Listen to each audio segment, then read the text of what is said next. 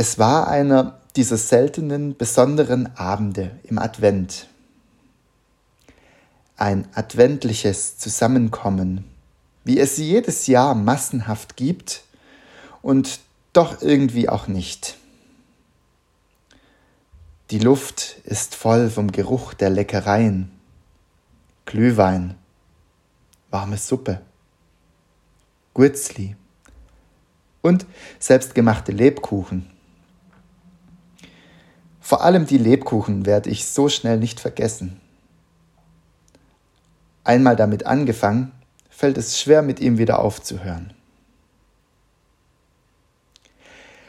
Die zusammengekommene Gruppe ist groß und gut bei Stimme. Irgendwann kommt bei dieser Adventszusammenkunft immer der Punkt, an dem die Liedzettel die Runde machen.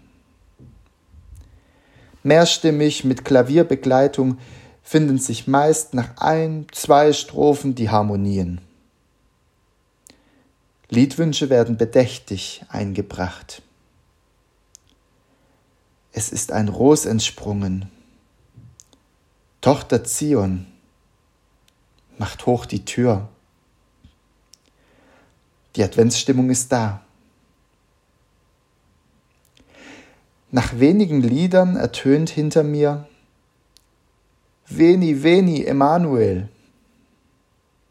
Na toll, denke ich, mal wieder Latein singen.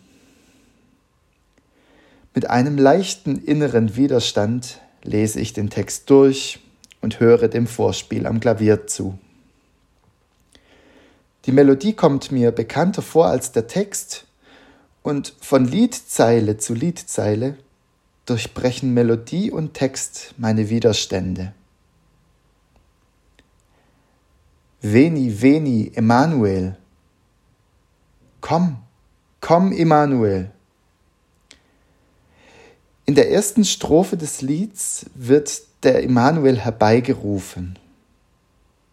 Der Name Emanuel bedeutet Gott mit uns und geht auf einen Vers in Jesaja 7 zurück. Dort ist von einer jungen Frau die Rede, die schwanger werden wird und einen Heilsbringer zur Welt bringen wird. Den, sagt Jesaja, wird sie Immanuel nennen. Schon die ersten Christen haben deshalb Jesus als diesen Immanuel, diesen Heilsbringer, gedeutet.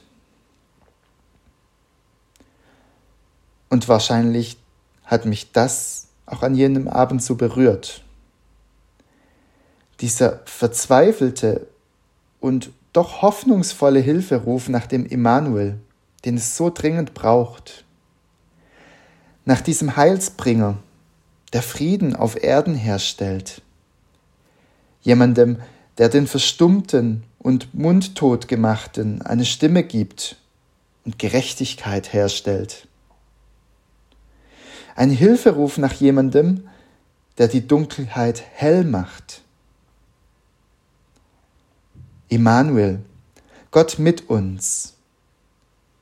Eine Sehnsucht nach jemandem, bei dem der Name Programm ist.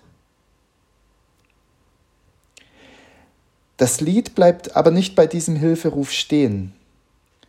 Nach jeder Strophe verkündet es, Freu dich, Freu dich! Immanuel wird für dich, Israel, geboren werden. Es bleibt nicht bei der Verzweiflung und dem Ruf nach Hilfe. Und das passt für mich auch gut zur Adventszeit. Einerseits die Kriege, die Ungerechtigkeit, die Dunkelheit der Welt. Und auf der anderen Seite die immer heller werdende Hoffnung auf Immanuel, dessen Geburt wir Christen an Weihnachten feiern. Ich bin Martin Rahn-Kechele, im Moment Vikar in der reformierten Kirchgemeinde in Worb.